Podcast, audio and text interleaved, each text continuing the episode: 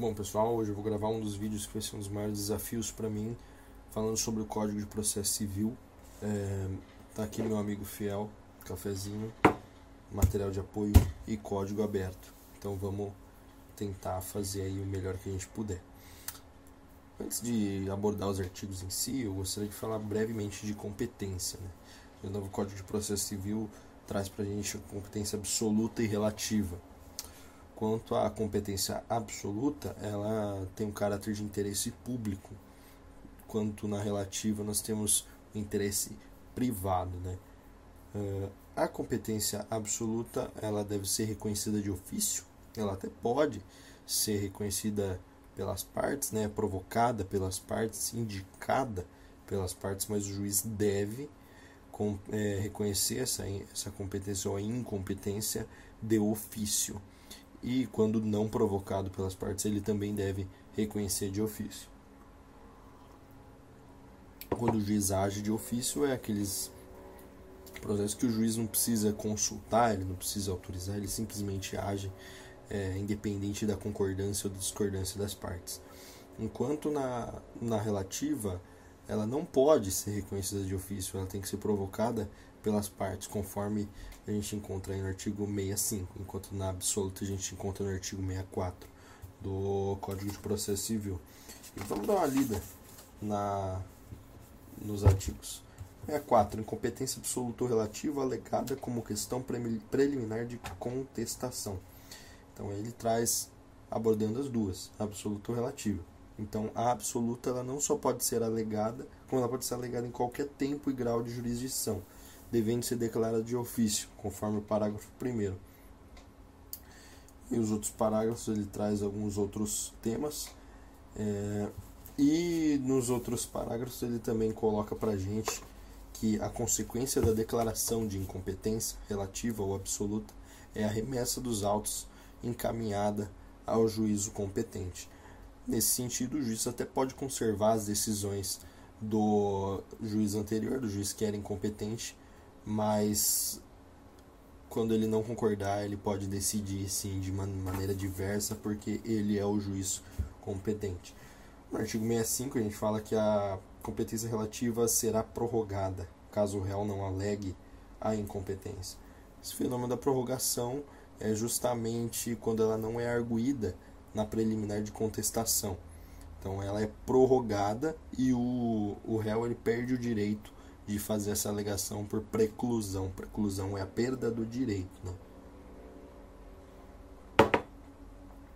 Não argumentou, perdeu. É simples. Vou começar então.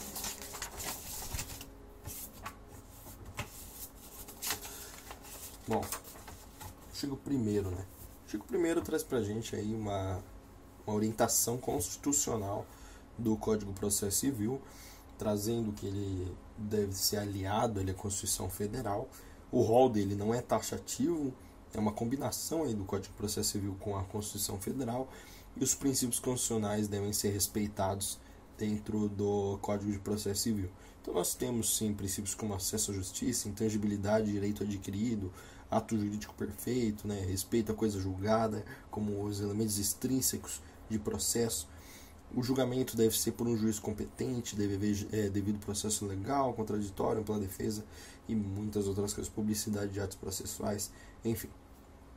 A regra no artigo 2 é o juiz não atuar de ofício. Claro que existem algumas exceções que o juiz age de ofício, mas principalmente ele deve ser provocado pelo, pelas partes. O judiciário ele atua segundo o princípio da inércia, ele só se põe em movimento a partir da provocação, a partir do momento que alguém vai lá e bate nas portas do judiciário procurando uma prestação jurisdicional. Prestação essa que, segundo o artigo 3 não é negada a ninguém.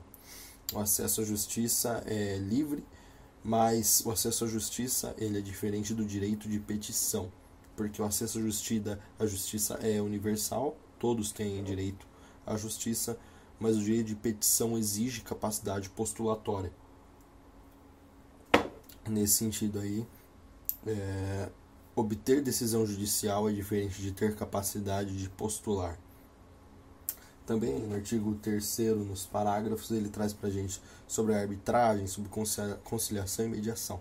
A arbitragem, a gente sabe que é uma solução alternativa de conflitos e é uma resolução de conflito por heterocomposição, estando ali no mesmo patamar que a ação judicial, só que a ação judicial tem caráter judicial, a decisão dela é uma execução judicial, enquanto que a sentença arbitrária não tem valor judicial, ela só tem um valor para justamente ser uma solução alternativa do conflito, para não ter que ir até o judiciário para resolver esse BO que está incomodando as partes, né?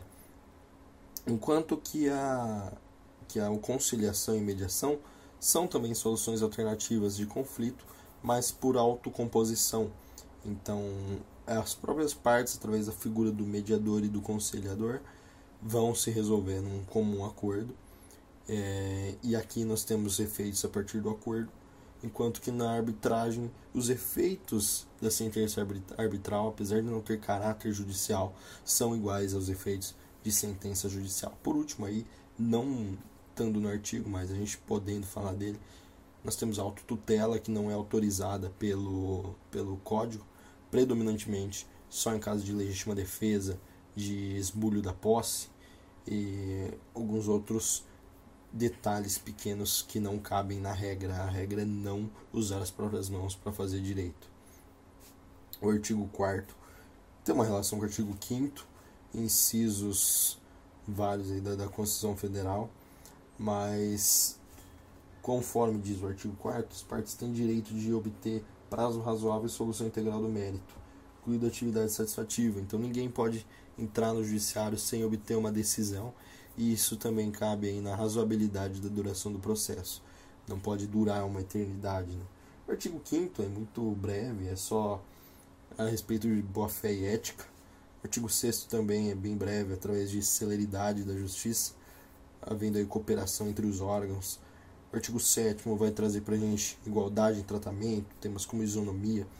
E aí a gente entra em coisas como eh, justiça gratuita, inversão de ônus probatório, que são direitos garantidos é, às partes.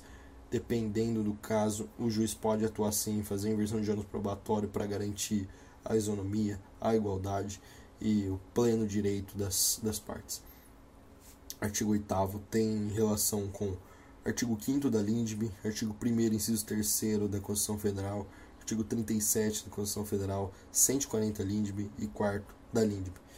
Aí ele traz para a gente bem brevemente sobre os fins sociais e o bem comum e mescla os princípios fundamentais de administração pública com valores humanos. O artigo 9, assim como o, o, o artigo 1, ele não tem um rol taxativo, né? É, e ele vai falar que não existe decisão sem que é, ouça-se as partes. Não, não pode haver uma decisão sem contraditório, né? Até para casos que o juiz é, decide de ofício, o, deve haver o contraditório. Então, nós temos aí até as exceções que são bem esparsas, como tutela de urgência, de evidência, ou caso o juiz tenha certeza na execução dos termos é, do artigo 701 do novo Código de Processo Civil. O artigo 10 traz para a gente que o juiz não pode dar direito, é, não pode decidir sem dar o direito de contraditório, mesmo que haja aí as matérias de ordem pública que não necessitam de contraditório, mas ele deve dar o contraditório. Exemplo, prescrição. Por mais que uma, um prazo já tenha sido prescrito, uma dívida prescrita, enfim, qualquer tema é, relacionado à prescrição, ele precisa dar essa, essa, esse direito ao contraditório. O artigo 11 diz que o juiz deve fundamentar sua decisão e a exceção disso são os despachos de mero expediente, que não necessitam da fundamentação. Muito legal a gente também pontuar a diferença entre fundamentação sucinta e ausência de fundamentação. A ausência de fundamentação não é permitida, enquanto sucinta, sim. Artigo 12 tem rol exemplificativo, né? E ele é bem complicado, é muito interessante esse artigo pegar para dar uma olhada, não é difícil de entender, é um artigo longo. Ele vai falar aí só sobre as ordens de julgamento, ordens de decisão e é basicamente derivado aí do tratamento isonômico e da duração razoável do processo, devendo o juiz dar atenção para as tutelas de urgência, para as medidas que precisam ser julgadas com mais urgência e seguindo a ordem cronológica do, do tempo dos processos. Só olhar o artigo que a resposta está lá. Artigo 13 vai dizer que a causa vai ser regida na, pela lei processual do foro em que ela é apreciada. Então, é, não tem muito segredo. A jurisdição civil será regida pelas normas processuais brasileiras, ressalvadas disposições específicas previstas em tratados ou convenções internacionais. É, regra, lei do Brasil, exceção, tratados internacionais. Né? Norma processual não retroagirá. Artigo 14, deriva do artigo 6 da LINDB, que respeita a coisa julgada, respeita o ato jurídico perfeito, dizendo que a lei processual também não retroage e tem efeito imediato em processos em curso, mas não nos, nos processos já findos. Artigo 15, ele é derivado do princípio da especialidade, uma vez que não havendo norma especial, como é, leis de, lei, de processo eleitoral, lei de processo trabalhista ou administrativo, entra a, o código, né? Ele atua de maneira subsidiária quando não há lei especial, quando não se aplica o princípio da especialidade para, os processos justamente eleitorais, trabalhistas ou administrativos. Artigo 16 diz que a jurisdição civil ela é composta por juízes e tribunais, uh, cabendo a diferença entre jurisdição estatal e juízo arbitral. Nós temos também os limites da jurisdição nacional que estão exemplificados aqui no artigo 21 e 23, e a gente vai chegar lá ainda. No artigo 17, vamos falar de condições de ação já trabalhados aí em pressupostos processuais. Deve haver interesse de agir. A jurisprudência sempre pede que o judiciário seja o último última rácio na solução de conflitos. Né? A gente precisa poupar o judiciário de toda resolução de conflitos e a legitimidade é simplesmente ser titular de direito subjetivo violado. Nesse sentido aí, as condições da eficácia é almejar um efeito prático e útil. A gente tem que diferenciar a legitimidade ativa, que é o titular do direito, e a legitimidade passiva, que é o obrigado pelo direito. Artigo 18 vai trazer para gente sobre substituição processual e representação processual. Legal diferenciar isso nesse artigo na substituição, a lei garante, ela deriva da lei a postulação em nome próprio por direito alheio. Né? Então, um exemplo aí de substituição, o credor solidário, o condomínio, que uma pessoa atua no nome de terceiros, justamente para facilitar aí a, a, o processo, enquanto que na representação processual isso também deriva de lei, mas é justamente pela incapacidade da parte que deveria fazer parte do processo. Artigo 19 vai falar sobre ação meramente declaratória quando não se deseja condenar ninguém, nem constituir nem extinguir relação jurídica, exemplificada aí no inciso 1. É, e é muito legal a ação meramente declaratória, porque não havendo incerteza não tem utilidade do Poder Judiciário. Deve haver uma incerteza sobre do que se trata, do que se traz para o Judiciário para utilizá-lo. Né? A gente fala do artigo 20, a gente fala de tutela declaratória impura, né? É porque poderia haver uma damação condenatória aí por parte do da parte que tem o direito violado, mas é a parte não deseja a ação condenatória. E esse artigo ele decorre da inafastabilidade de jurisdição ante direito violado ou ameaçado, uma vez que ele não pode se negar a dar uma ação declaratória, uma tutela declaratória quando solicitada, apesar de caber sim uma tutela condenatória. Agora a gente começa no artigo 21 a falar sobre as competências, sobre limites de jurisdição e cooperação internacional. Artigo 21 vai, é sobre jurisdição concorrente. Diz que o processo de julgamento de ações com o réu no Brasil é, é, será julgado pela autoridade judiciária brasileira e também será julgada pela autoridade brasileira quando a obrigação tiver de ser cumprida no Brasil, quando a ação tiver de ser cumprida no Brasil junto com a obrigação. Quando a pessoa jurídica estrangeira domiciliada no Brasil tiver sua agência filial ou sucursal aqui, também será julgada pela, pela legislação, pelo processo brasileiro. ou quando o fundamento, né, o fundamento seja fato ocorrido ou ato praticado no Brasil. De repente, o fato aconteceu no Brasil, então ele está sujeito sim às leis brasileiras, mas é, não, não cabe aí excluir a apreciação da lei estrangeira, já que a gente fala de jurisdição concorrente. Artigo 22, mesma, mesma coisa, jurisdição concorrente. E a autoridade brasileira julga ações também de alimentos, é, julgará ações de alimentos com credor brasileiro ou réu com vínculo no Brasil. Então, como seria esse vínculo? Às vezes ele tem uma propriedade, às vezes ele recebe uma renda aqui, ou ele obtém algum benefício, de repente ele é beneficiário do INSS brasileiro. Também será julgado pela legislação brasileira relações de consumo e quando o consumidor é brasileiro e quando as partes espontaneamente, expressamente se submetem ao poder brasileiro. Eu vou só até o 24, um outro vídeo, termino o resto.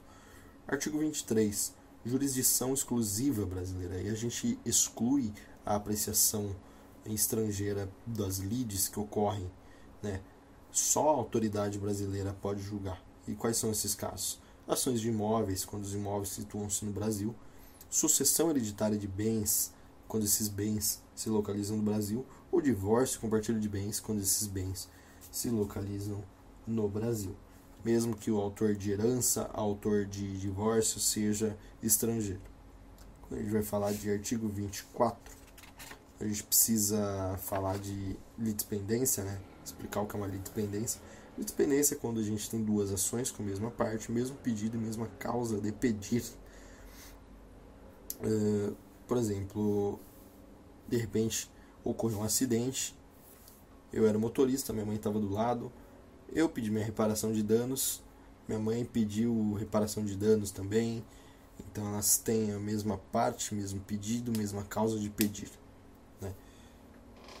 No, no, para os casos estrangeiros aí, vamos dar uma lida no artigo. Ação proposta perante tribunal estrangeiro não induz litispendência e não obsta que a autoridade brasileira conheça da mesma causa e das, e das que lhe são conexas. Então, pode haver sim um processo transitando no estrangeiro e esse mesmo processo, essa mesma, esse mesmo tema ser tratado aqui no Brasil, porque isso, segundo a lei expressa, não induz litispendência. É, a propositura de mesma ação do estrangeiro não vai levar à extinção de outra sem, sem a resolução de mérito. Vale a que primeiro transitar em julgado. Mas cabe a gente pontuar aí que a sentença estrangeira ela precisa da homologação no Supremo Tribunal de Justiça para obter validade. A gente continua a partir do artigo 25 no próximo vídeo.